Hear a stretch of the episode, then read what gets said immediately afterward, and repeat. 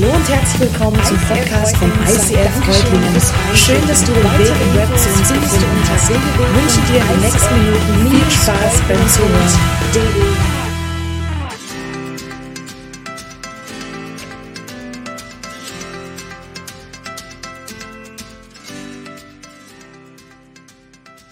Jesus sagt, am Ende der Zeit wird die Liebe zwischen den Menschen erkalten, weil die Gesetzlosigkeit zunimmt. Sind wir in dieser Endzeit angekommen, in dieser Eiszeit, in der die Liebe erkaltet ist? Haben wir die Möglichkeit, das Feuer wieder zu entfachen, wieder zum Lodern zu bringen? In dieser Serie schauen wir uns an, was es mit der Liebe Gottes auf sich hat, ob wir in dieser Endzeit drin sind und ob Gott uns nicht eine Möglichkeit gegeben hat, dieses Feuer auch wieder ins Lodern zu kriegen und das Feuer wieder neu zu entfachen. Eine mega gute, eine gesegnete Zeit in der kommenden Predigt.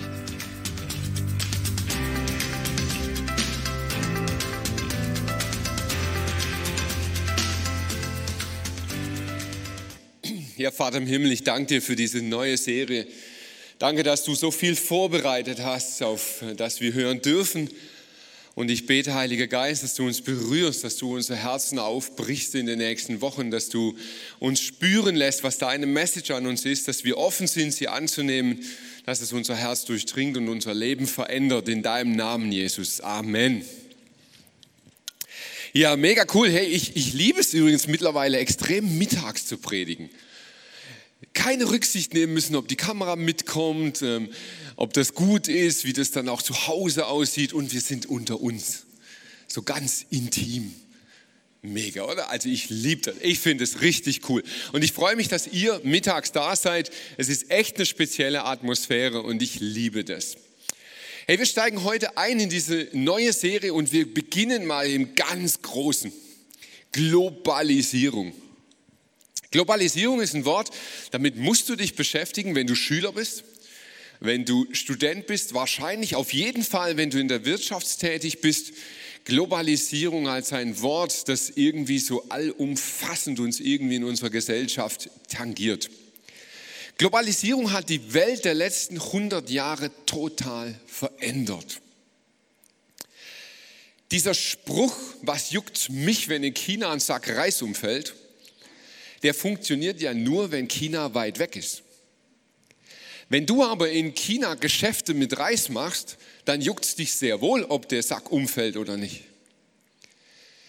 Wenn in China ein Team unterwegs ist und dreht einen Film von hungrigen Kinderaugen und möchte eine Spende von dir, dann juckt es dich, ob der Sack Reis ankommt oder ob er umfällt.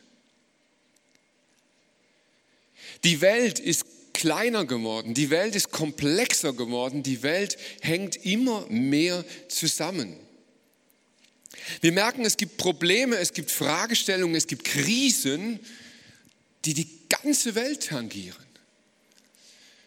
Und natürlich gab es schon immer Krankheiten, natürlich gab es auch immer Pandemien, aber noch niemals gab es eine, eine Krise, die die komplette Welt zur gleichen Zeit in annähernd gleichem Maß tangiert wie jetzt. Hat es noch nie gegeben. Und das hat was mit Globalisierung zu tun. Wir spüren zum Beispiel an einer Fußball-WM, dass es eben nicht nur ein Land betrifft, ob man Menschenrechte wertschätzt oder nicht wertschätzt. Das wird auf einmal zum Thema weltweit. Und in dieser vernetzten Welt leben wir, mit dieser vernetzten Welt haben wir es zu tun. Alles wird komplexer, alles wird irgendwie komplizierter. Und wir merken das im ganz Großen. Wir merken, dass es nicht ausreicht, wenn zwei große Nationen auf einmal Strafzölle erheben und dann soll die ganze Weltwirtschaft in Ordnung sein. Funktioniert nicht. Wir merken, dass es nicht reicht, ein E-Auto zu erfinden, um die Umwelt zu retten. Und wir werden merken, dass es nicht reicht, im Herbst die Frau Merkel abzuwählen, um alle deutschen Probleme einfach zu erledigen. Die werden danach nicht einfach weg sein. Dazu ist es zu kompliziert. Und wir spüren das nicht nur im Großen unserer ganzen Welt, sondern wir spüren das im ganz Kleinen unseres privaten Universums. Du kannst mehr Fahrrad als Auto fahren. Du kannst Fair Trade Kaffee kaufen, du kannst bei Unverpackt einkaufen und trotzdem merkst du, dass dadurch nicht der Welthunger gestillt ist und das Klima nicht gerettet ist. Und auf diese Komplexität der Welt reagieren wir unterschiedlich. Die einen mit Gleichgültigkeit. Pff, was juckt's mich? Dann soll der Sack halt trotzdem umfallen, ist mir doch wurscht. Andere reagieren mit Betroffenheit. Und zwar so starker Betroffenheit, dass sie verzweifeln. Das Leid der Welt kann dich erdrücken, ersticken lassen. Und bei manchen geht es bis zum Fanatismus. Und du merkst, Friday for Future ist nicht eine Idee, sondern es wird schon fast zu einer Religion, es wird zu was Fanatischem, wo man auf die Straße geht, wo man dafür kämpft, wo man gewalttätig wird, wo irgendwie ganz, ganz schräg wird. Ich persönlich, ich liebe Geschichte. In der Schule nicht unbedingt, weil man da irgendwie auch so ganz exakt Jahreszahlen brauchte, das war nicht so mein Ding, aber ich liebe die Zusammenhänge der Geschichte. Denn von den Menschen von früher können wir extrem viel lernen und sehr, sehr viel kapieren, was unsere Zeit heute angeht. Und die Welt ist nicht erst seit 2020 komplex und kompliziert. Das römische Reich riesengroß. Unglaublich viele Länder, Nationen, Kulturen wurden gewaltsam vereint unter dem römischen Frieden. Der Kaiser bekam Macht wie noch nie zuvor. Römische Kaiser konnten sich alles erlauben. Für einen Bürger im römischen Reich war die Welt nicht zu verstehen. Denn obwohl dieses Reich so groß und so komplex war, war es vollkommen abhängig von der Laune und der Stimmung des Kaisers. Und das konnte sich täglich ändern. Und keiner im Reich hat mehr kapiert, hey, was gilt eigentlich heute? Ist das von gestern, von heute oder gilt es gar nicht mehr oder was ist eigentlich los? Die Welt im Mittelalter Städte haben sich entwickelt. Aus kleinen Siedlungen wurden komplexe Wohnsysteme und in diesen Städteentwicklungen galten Gesetze. Und die waren irgendwie ziemlich crazy. Für das, wo du in Urach einen Orden bekommen hast, wurdest du in Reutlingen möglicherweise hingerichtet. Für den, der dazwischen gewohnt hat, der wusste gar nicht, was für ihn gilt. Also ich verstehe, warum Glems erfunden wurde. Das sind die, die sich aus allem rausgehalten haben. Der 30-jährige Krieg. Im 30-jährigen Krieg war es so üblich, dass dein Graf entschieden hat, welche Religion in seinem Territorium gilt. Jetzt kannst du sagen, ja, ist doch mir egal, bisschen evangelisch, katholisch, was soll's. Und das Problem war, wenn dein Graf katholisch war und du evangelisch, konntest dich das Leben kosten. Und super kompliziert wurde es, wenn die Grafen alle zwei Jahre ihre Glaubensrichtung geändert haben. Denn auf einmal wusstest du nicht mehr, was, was muss ich jetzt sein, damit ich weiterlebe. Oder im letzten Jahrhundert die zwei großen Weltkriege. Eine unfassbar komplexe, komplizierte Weltlage. Für den Einzelnen nicht zu begreifen, was da passiert. Wenn du mal versuchst, rückblickend diese Zeit zu verstehen, und ich, ich gebe euch den Tipp, macht das mal. Lasst euch mal ein auf diese Zeit, was dort passiert ist. Ken Follett hat sensationelle Romane geschrieben, wo man das auch noch unterhaltsam lesen kann. Und du wirst merken, diese Zeit ist nicht zu begreifen.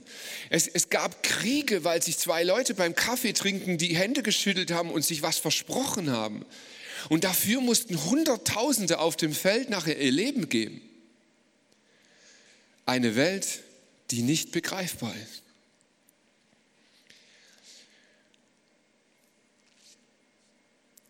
Und wann immer es so einen großen Umschwung gab, wann immer diese Gesellschaft sich verändert hat, gab es Leid und Elend.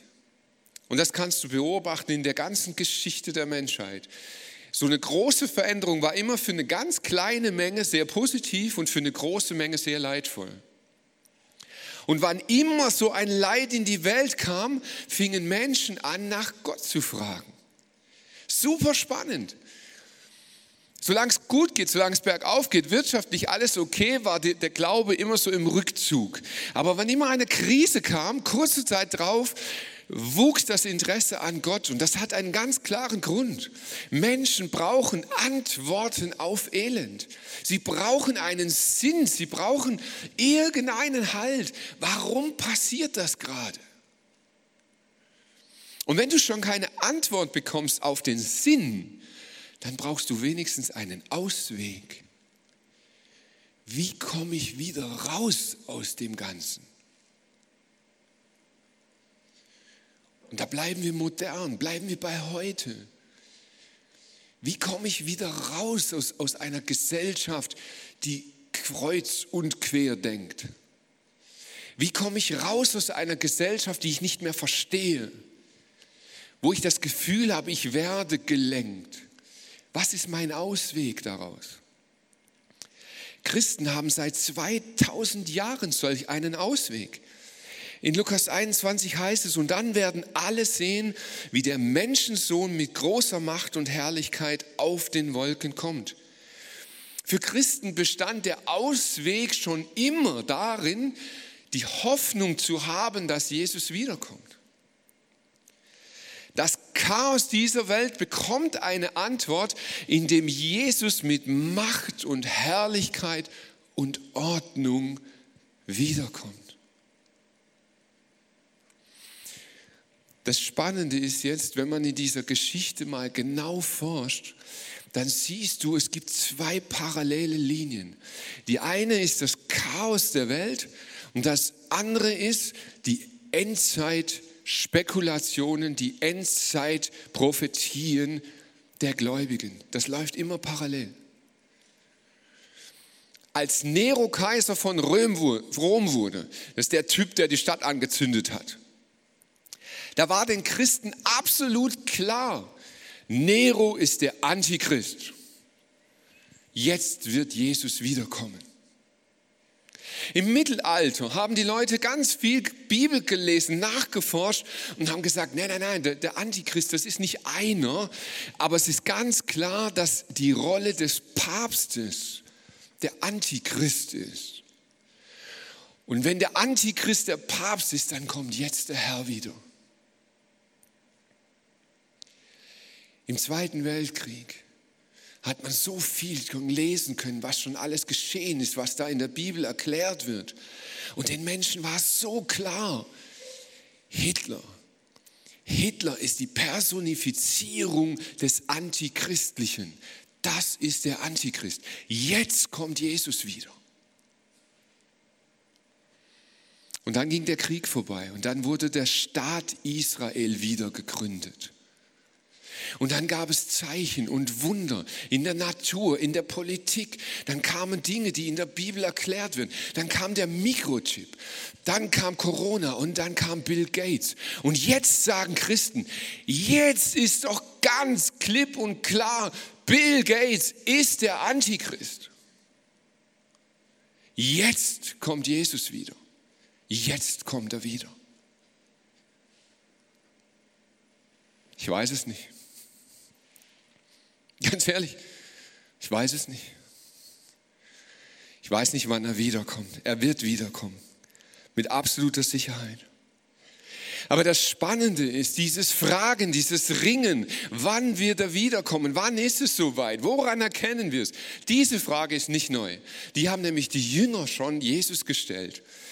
Als Jesus später am Abhang des Ölbergs saß und sich gemütlich gemacht hat und mit seinen Jüngern allein war beim Feuer, Wahrscheinlich haben sie noch irgendwo einen Wein aufgetrieben, hatten einen richtig guten Abend miteinander. Da baten sie ihn, sag uns doch, wann wird das geschehen? Welches Ereignis wird dein Kommen und das Ende der Welt ankündigen? Welches Ereignis? Die Frage ist nicht neu. Das hat die Jünger schon umgetrieben. Sie wollten es schon wissen.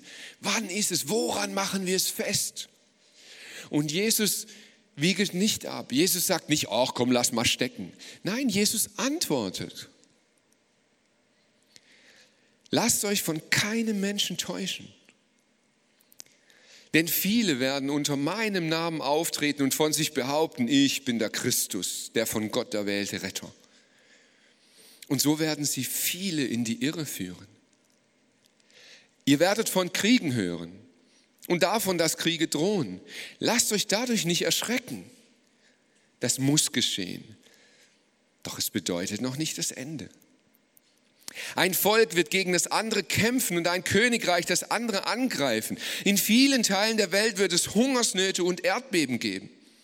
Das alles ist aber erst der Anfang, so wie die ersten Wehen bei einer Geburt. Ich finde es fantastisch, was Jesus für Vergleiche nimmt. Kennst du ein Paar in deiner Familie, in deinem Umfeld, in deiner Church, die in letzter Zeit ein Kind bekommen haben? Das erste Kind? Unterhaltet euch bitte mal mit denen über das Thema Geburt und Wehen.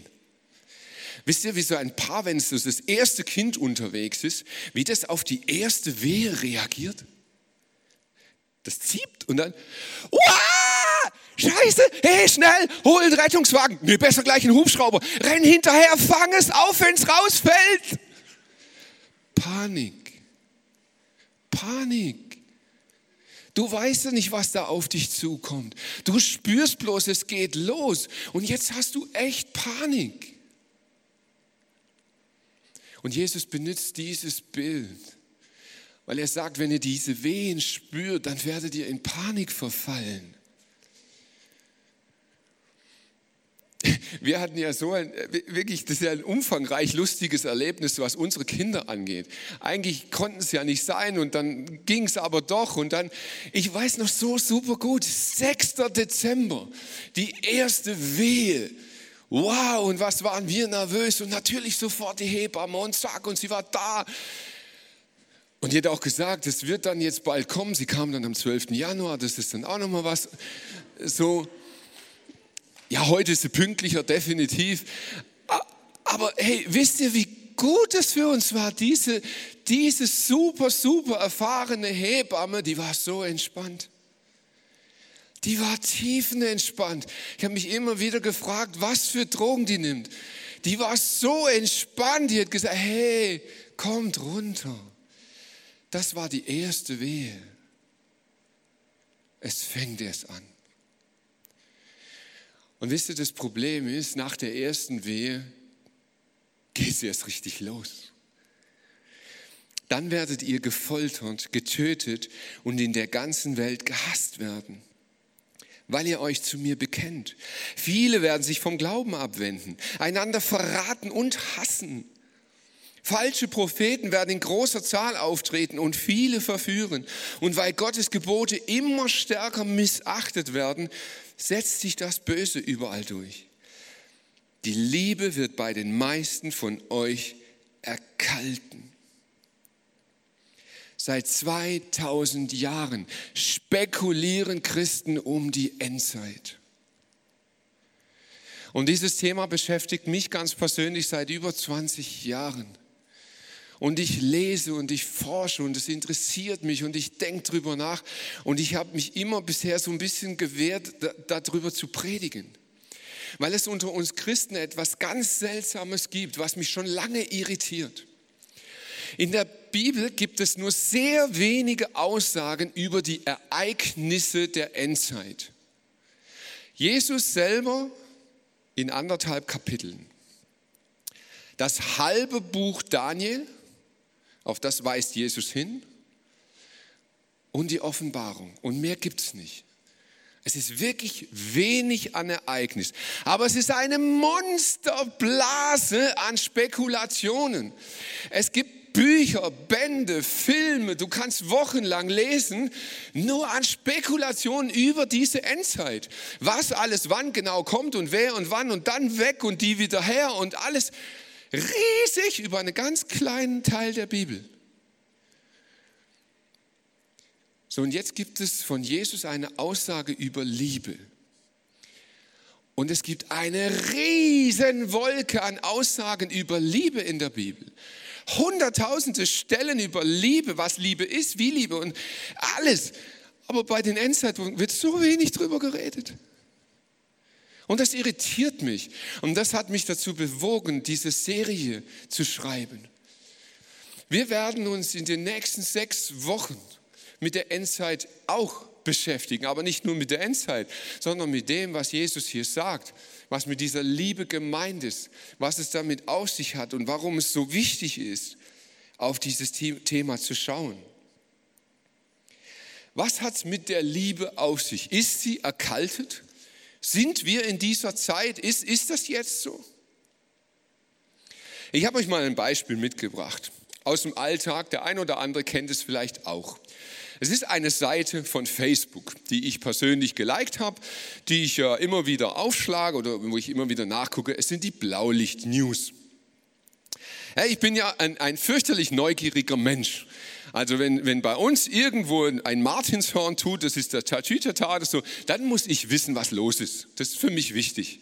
So, und Blaulicht News, da kriegst du so alle Informationen, was so in deiner Region halt alles passiert. Da hat einer seinen Hamster verloren, da wurde ein Fahrrad geklaut, da gibt es einen Verkehrsunfall, da brennt eine Hütte ab, alles Mögliche, was so geschieht. Gut, die Seite an und für sich wirklich interessant, aber jetzt kommt es. Solltet ihr jemals die Gelegenheit haben und auf Facebook sein, dann gebe ich euch den Tipp, schaut euch das mal an, geht mal in die Kommentarfelder. Es ist unfassbar, unfassbar. Es gibt ein durchgängiges Schema. Wann immer etwas Schlimmes passiert, dann sind so die ersten Posts, ist so, wow, Beileid, hey, tut mir leid, schade für die Angehörigen und so. Und irgendwann, e, e, egal was, aber irgendwann kommt eine Rotz doofe Frage. Und an alle Lehrer dieser Welt, ja, es gibt dumme Fragen. Es gibt nicht nur dumme Antworten. Das sind so Fragen wie, da ist ein richtig schlimmer Verkehrsunfall mit tödlichem Ausgang. Und dann kommt die Frage, warum war der überhaupt auf der Straße? Hallo? Aber wisst ihr, was das Allerschlimmste ist? Das wird beantwortet. Ja, ich vermute, das war wahrscheinlich ein Flüchtling, zumindest irgendwie dunkelhäutig. Und ich denke, der war unterwegs, um irgendwas anzustellen.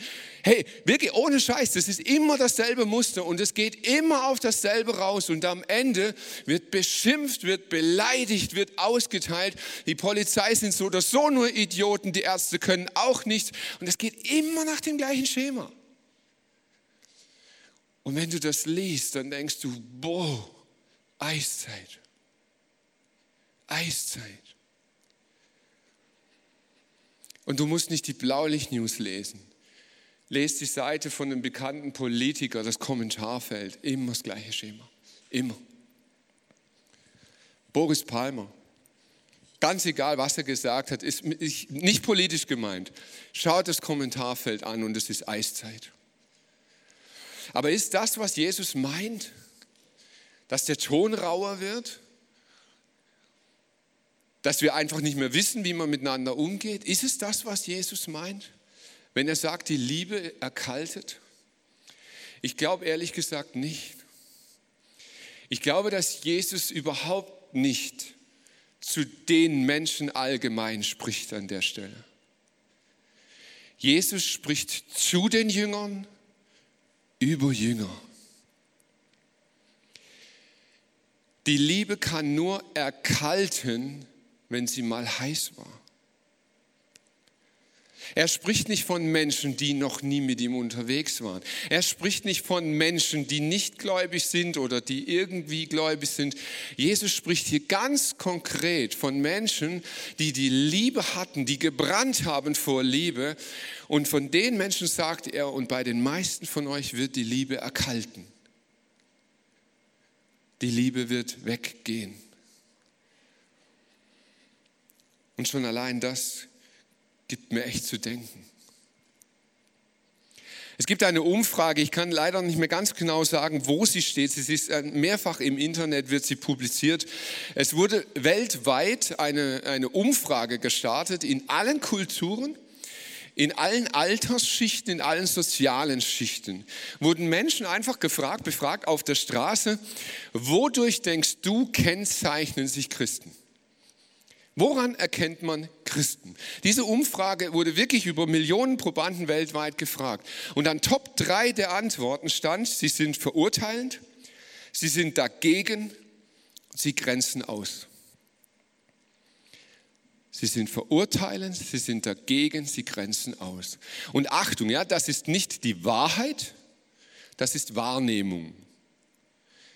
Es gibt aber Millionen von Christen, die fallen in dieser Welt auf, weil sie Jesus verkörpern. Das ist die Wahrheit. Aber die Wahrnehmung der Welt ist, dass wir Christen ausgrenzen sind, dass wir verurteilen sind, dass wir abstoßen, die Leute. Und ich glaube, das hat etwas mit unserem Verhalten zu tun. Christen im Jahr 2021 verhalten sich biblischer als je zuvor. In Kolosser 3, Vers 16 heißt es, lehrt und ermahnt einander. Und das machen wir Christen. Oh, und wie? Hey, ich, ich habe manchmal den Wunsch, ich würde euch gerne sonntags mal so alle meine meine E-Mail und, und Feeds und so, die ich so bekomme, würde ich gerne mal präsentieren. Was ich so an Belehrung und Ermahnung bekomme. Das ist unglaublich. Und mir ist eins ganz wichtig, das möchte ich dazu sagen. Ich bekomme ganz, ganz, ganz, ganz viel positive Rückmeldung. Ich bekomme unglaublich tolle, ermutigende Botschaften. Leute, die schreiben, hey, nicht nur, ich finde alles toll, gar nicht, um das geht es nicht. Aber die ganz konstruktiv mit dem umgehen, was ich predige und mir darauf ein Feedback geben. Und das ist sensationell schön und gut für mich. Aber es gibt Feedback, das ich kriege, ja, ich haut's um. Wirklich, es ist so unter der Gürtellinie. Es ist belehrend, es ist ermahnend und ganz egal, was ich mache. Dem einen ist es zu viel, dem anderen ist es zu wenig, dem ist es zu gerade, dem ist es zu krumm, dem ist es zu laut, dem ist es zu leise, egal wie. Und ruckzuck wird es persönlich und angreifend und verletzend. Und alles, wirklich alles im Namen des Herrn. Ich möchte euch diese Bibelstelle ganz vorlesen, weil es ist nur ein kleiner Teil. Lasst das Wort Christi reichlich unter euch wohnen. Lehrt und ermahnt einander in aller Weisheit mit Psalmen, mit Lobgesängen, geistlichen Liedern. Singt. Singt Gott dankbar in euren Herzen. Und wisst ihr was, wenn ich so einen Psalm einfach oder so eine Bibelstelle nur zitiere und die geht raus über den Stream, dann kommt sofort, die dürfen gar nicht singen. Okay, so viel zu Thema lehrt und ermahnt einander. Lasst das Wort Christi unter euch wohnen. Ich habe gemerkt, wir modernen Christen, wir haben eine ganz komische Eigenschaft entwickelt. Ich kriege unglaublich viel Feedback auf Predigten von anderen. Hey, hast du die letzte Predigt vom Leo gehört? Sensationell. Das so wird in Deutschland nie gepredigt. Bäm, Leo, Bau. Hast du die von Tobi Teichen schon gehört? Letzten Sonntag, mega krass. Hast du das letzte Buch von Francis Chan gelesen? So muss Kirche sein. Hast du den letzten Dienst von Joyce Meyer? Nein, habe ich nicht, aber egal. Ich kriege bombastische Predigt. Und wisst ihr was? Diese Prediger, die ich genannt habe, sie sind wirklich, wirklich gut. Unfassbar gut. Was mich so stutzig macht. Wir reden unglaublich viel über Leute, die über den Glauben reden. Warum reden wir nicht viel mehr über das, was Jesus redet? Lasst das Wort Christi reich unter euch sein. Und deshalb wird in dieser Serie Jesus zu Wort kommen. Der eigentliche Inhalt der Serie ist die Bergpredigt. Wir werden uns die nächsten sechs Wochen anschauen, was Jesus sagt. Und weil die Gesetzlosigkeit überhand nimmt, wird die Liebe der meisten erkalten. Was meint Jesus mit dem Gesetz? Er sagt, die Endzeit wird einen Grund haben. Dieses Erkalten der Liebe passiert nicht, weil der Klimawandel da ist. Er sagt, weil die Gesetzlosigkeit zunimmt. Aber was heißt das? Was ist das Gesetz, von dem Jesus spricht? Und das wollen wir miteinander anschauen, da wollen wir eintauchen, da wollen wir lernen. Aber heute, zum Schluss dieser Predigt, möchte ich mit euch anschauen, was hat es mit dieser Liebe auf sich? Wie, wie ist diese Liebe und was ist damit gemeint? Und in der Bibel wird da sehr viel drüber geschrieben. Ich habe euch eine Passage mitgebracht. Paulus schreibt in einem Brief etwas darüber. Und ich wünsche mir, dass du diesen Brief so liest, als ob er an dich ganz persönlich geschrieben wäre. Und die Einleitung habe ich mir erlaubt, nur ganz leicht abzuändern, aber wirklich nur, nur minimal. Es ist eigentlich schon beinahe fast exakt seine Worte. Wenn ich der globalisierteste Mensch der Welt wäre, wenn ich in allen Sprachen dieser Erde und sämtlichen Programmiersprachen mich perfekt ausdrücken könnte und gut kommunizieren könnte. Ja, sogar wenn ich in der Sprache der Engel reden könnte. Aber ich habe keine Liebe, so bin ich nur wie ein widerliches Geräusch, das dir in den Ohren wehtut. Ich wäre mega laut, ich wäre in den Medien präsent, man würde mich wahrnehmen aber ich könnte nichts bewirken. Wenn ich in Gottes Auftrag prophetisch reden kann, alle Geheimnisse Gottes weiß, seine Gedanken erkennen kann und einen Glauben habe, der Berge versetzt, aber ich habe keine Liebe, so bin ich nichts. Selbst wenn ich der großzügigste Mensch der Welt wäre, all meinen Besitz an die Armen verschenke und für meinen Glauben das Leben opfer, aber ich habe keine Liebe, dann nützt es mir gar nichts. Was für eine Liebe meint Paulus, ohne die er nichts wäre? Liebe ist geduldig und freundlich. Sie ist nicht verbissen, sie prahlt nicht und schaut nicht auf andere herab. Liebe verletzt nicht den Anstand und sucht nicht den eigenen Vorteil. Sie lässt sich nicht reizen und ist nicht nachtragend. Sie freut sich nicht am Unrecht, sondern freut sich, wenn die Wahrheit siegt. Liebe nimmt alles auf sich. Sie verliert nie den Glauben oder die Hoffnung und hält durch bis zum Ende. Die Liebe wird niemals vergehen. Es grüßt euch Paulus. Ich habe über diese Serie sehr, sehr viel nachgedacht und viel gebetet. Und ich weiß, dass Gott in den nächsten sechs Wochen prophetisch zu uns sprechen wird in dieser Serie. Wir werden Dinge wieder aussprechen, die wir nicht hören wollen. In der Bibel heißt es mal, am Ende der Zeit werden die Christen die Botschaft nicht mehr hören wollen, sondern nur noch das, was süß in ihren Ohren klingt. Wir werden Dinge ansprechen, die nicht süß klingen. Aber ich glaube, dass sie von Gott für uns sind als Gemeinde. Und die Message für heute, die ich, die ich tief im Herz verspüre, wenn es um diese Liebe geht, dann ist die Botschaft an uns, diese Liebe ist kein nice to have. Wir Christen haben eine Entwicklung hinter uns in den letzten 100, 150 Jahren. Wir sind an einem Punkt angekommen, wo wir zutiefst glauben, in der Nachfolge Jesus geht es darum, dass ich gerettet bin und vielleicht noch der Welt sage, dass auch sie gerettet werden muss. Und Liebe und Freundlichkeit, das kommt dann dazu oder nicht. Das ist so eine Art obendrauf Päckchen. Diese Liebe, die Paulus hier beschreibt, ist kein nice to have. Sie ist das Erkennungsmerkmal von Christen. Jesus sagt, ich gebe euch jetzt ein neues Gebot. Liebt einander, so wie ich euch geliebt habe. So sollt ihr euch auch untereinander lieben. An eurer Liebe zueinander wird jeder erkennen, dass ihr meine Jünger seid. Das wird das Erkennungszeichen sein, dass wir Christen sind. Hey, woran erkennt die Welt Christen? Dass sie dagegen sind, dass sie ausgrenzen, dass sie abstoßen, dass sie moralisieren.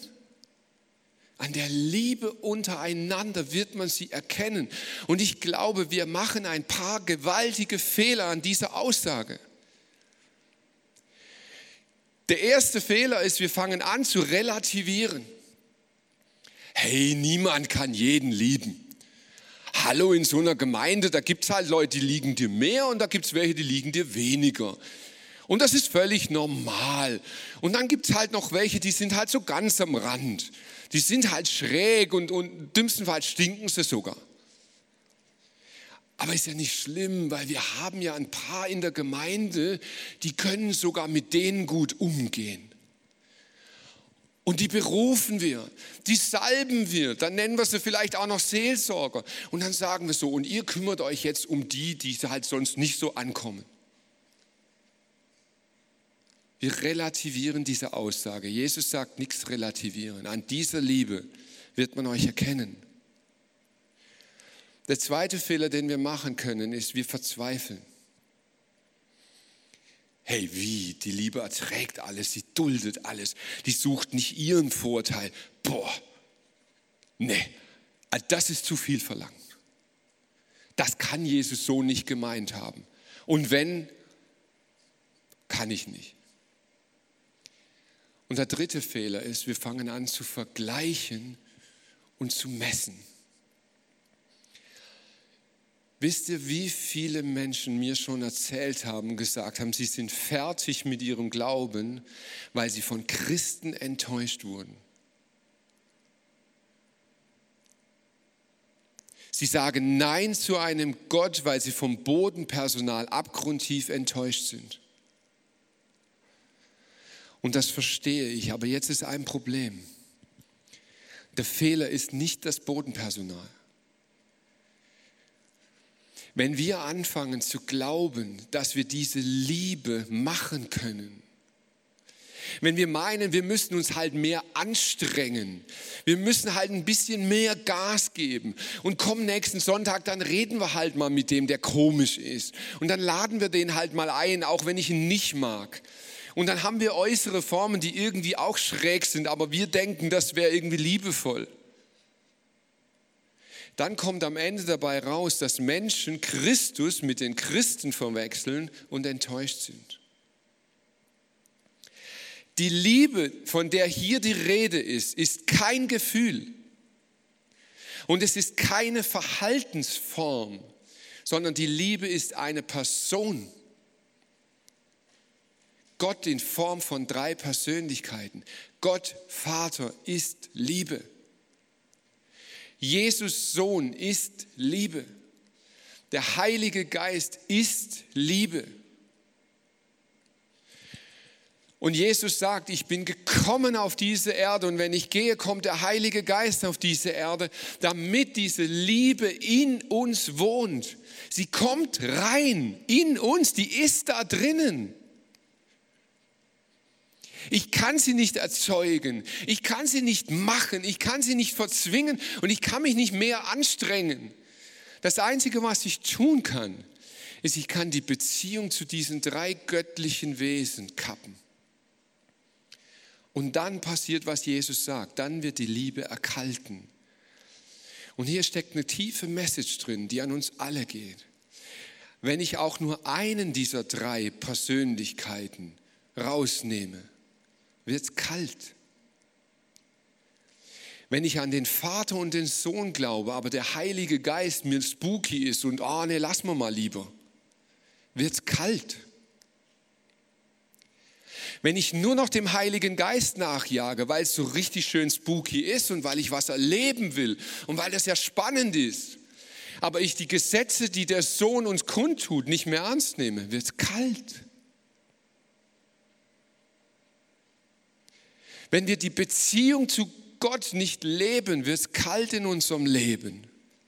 Und das ist eine Entscheidung, kein Gefühl. Und Jesus sagt, weil die Gesetzmäßigkeit abnimmt, wird die Liebe erkalten. Ich komme zum Schluss dieser Predigt. Jesus hat seinen Predigtdienst fast immer und insgesamt mit einer Message begonnen. Das Erste, was Jesus den Menschen sagt, kehrt um. Das ist seine erste Message. Kehrt um. Ja, wie? Kehrt um. Kehrt um. Kehrt um von eurem Denken. Kehrt um von dem Denken, dass diese Forderung Jesu schon nicht ganz so wichtig wäre. Kehrt um von dem Denken, dass ihr diese Liebe selber erzeugen könnt. Kehrt um von dieser Vorstellung, dass die Liebe nicht so wichtig wäre. Kehrt um und tut Buße. Und ich möchte dir einfach was mit auf den Weg geben. Ich, ich, glaube, dass es uns gut tut, wenn wir im Laufe der nächsten Woche in 1. Korinther 13, 5 bis 8 stehen diese, diese Punkte, was die Liebe ist. Und ich möchte dir raten, geh zu Hause auf die Knie und bete das durch. Und sagst, Vater im Himmel, vergib mir, dass ich nicht geduldig bin. Vergib mir, dass ich nicht treu bin. Vergib mir, dass ich keine Hoffnung mehr habe.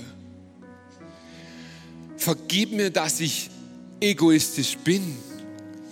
Vergib mir, dass ich meinen eigenen Vorteil suche. Vergib mir, dass ich von dieser Liebe abgewichen bin. Und ich prophezeie dir, wenn du das tust, wird die Liebe in dir wieder entfacht.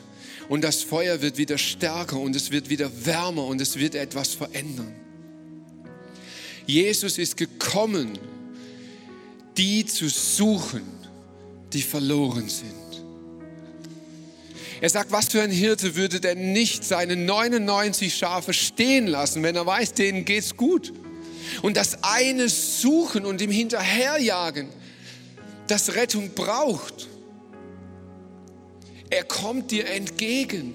Er tut alles, was du brauchst, aber du musst umkehren. Du musst sagen, hey Hirte, hier bin ich. Von mir aus hol mich raus aus meiner Scheiße. Ich komme selber nicht mehr raus. Aber lass dich in seine Hände fallen. Und die Liebe wird neu entfacht. In Jesu Namen. Amen.